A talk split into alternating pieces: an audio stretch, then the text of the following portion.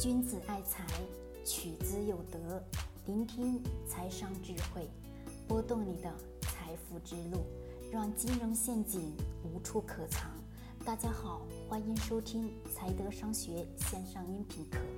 接下来有请贺老师的分享。好，各位晚上好。那我们今天呢，来聊聊房产限购的问题。那最近的西安限购，因为等等的事情，相关的政策。导致了西安限购进行升级。那么这个当中呢，我们先去了解一下，在前期关于西安限购这件事情是什么？是西安无门槛落户，对不对？很多人呢都是在这个前期进行的这种所谓的，只要去这里，那么不需要落户，那么没有说没有任何的门槛，你要落户可以，你不需要什么交社保，也不需要交等等的一系列吧。当中我们太细的我们就不说。对不？那是形成一种无门槛的落户，那么这种情况下是会让大量的人留在的什么？表面上，这里我为什么把它称之为表面上呢？因为对于很多的炒房者来说，只要有这个政策，你这里是属于什么无门槛落户，那么这种情况下，不管我在哪个城市，我去到你这个城市，只要我手上有钱，对吧？我就可以去买房子，可以买房子的情况下。未来房价肯定还是会有一定的价值属性，这是一定的。那么我作为一个炒房者，我去到你的城市，你既然没有这个相关的政策是无门槛的，那说明我是可以买房子的，对吧？可以买房子的情况下，那我是作为炒房客，那我可以囤很多的房子。假设我手上现在有一个亿，那么我这一个亿，我打算全部投入房地产市场，那么我是不是这一个亿我都可以把它换成是房子？对吧？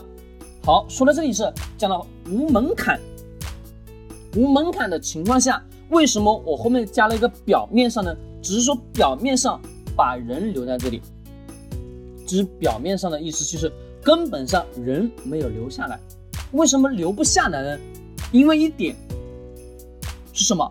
房子我有钱买了，买了之后我去外地工作，对吧？我也不在这个城市发展。因为相对我来说，我来到这个城市，我只是为了买卖、炒房而已，对吗？那我不必在你这个城市生活。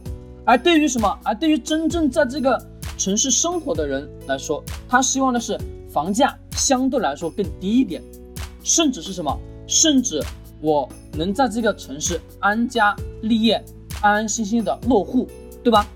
落户的情况下，他的工作是稳定的。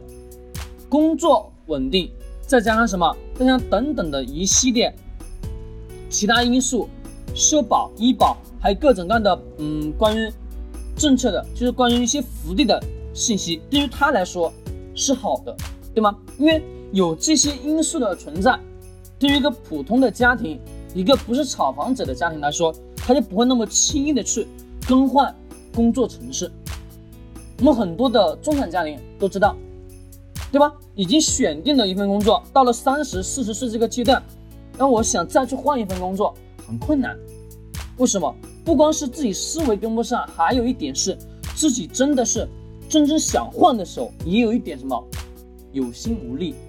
那么当城市变成无门槛落户的情况下，这个城市的泡沫性就会存在很大，因为会存在有大量的人进入这个城市买卖房价。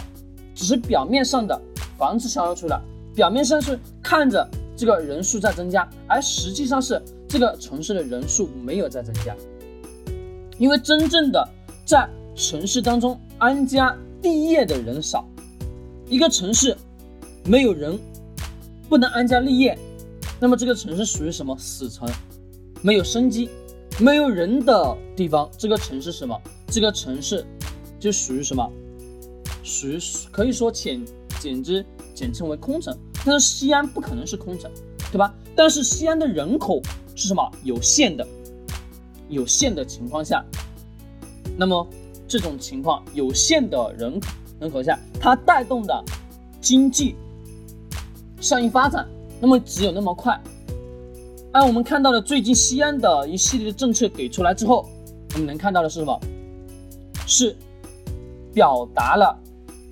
相关的一些政策是给出来，刺激落户，而是后面重要的一点是留住人口，留住人口才是最重要的，对吧？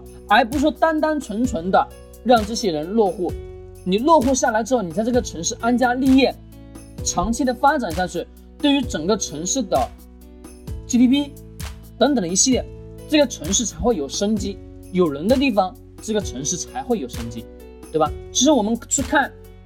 西安历年来的房价数据，能明显的感觉到是处于什么呢？属于一种缓慢增长的阶段，缓慢增长的阶段。相对于其他一些一线城市、超一线城市来讲，它的房价属于偏低的阶段，偏低的阶段。那么对于这样的一个城市，前期放什么无门槛，到后面的有门槛，其实有门槛是最好的，因为无门槛。带来的是更多的泡沫，有门槛的情况下，一年时间的交社保金才能落户，才能买房子。这种情况下，对于大部分的普通家庭都是什么都能接受，而且还能在这个城市工作一年之后，基本上对于我们这些四十岁、三十岁的人来讲，工作什么就不会那么轻易的去更换了。这种情况下有有利于。城市的人口稳定，经济的增长，那么这些是最重要的。好，我们刚刚讲的是什么？讲的是西安的简单的这个升级限购的事情。那么对于我们很多的想要去买房的人来讲，更多的是什么？刚需。所谓刚需，什么是你自己应该住的房子，你可以买。不管房价多高还是多低，你自己住的房子一定得要是是买的，只是早和晚的问题，对吗？只什么时候买都一样，为什么呢？因为房价可能说在未来会有下跌的幅度，但是这个幅度又不会大的太多。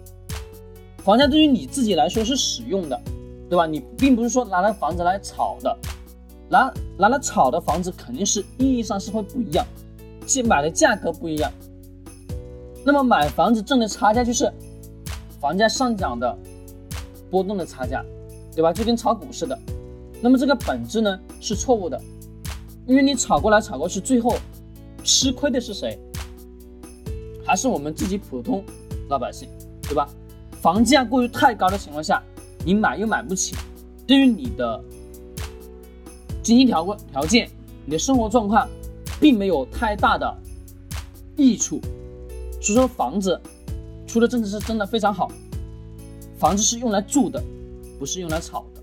这句话我希望每个人都能把它深深的去记住。因为真正的房子，未来的它的空间，可以讲并不会有很大的空间，而是真正的。人口不断往前发展，经济不断的往前走的情况下，最终房价还是得要回归于正常的价值。正常的价值就是真正的是随着我们人均的收入不断提高的同时，普通老百姓真真实在的能大量的买得起的情况下，这才是最重要的，而不是说不断的把房价的泡沫不断的往上推，那是非常错误的。好，我们今天呢就聊到这里，君子爱财。取之有德，我们明天再见。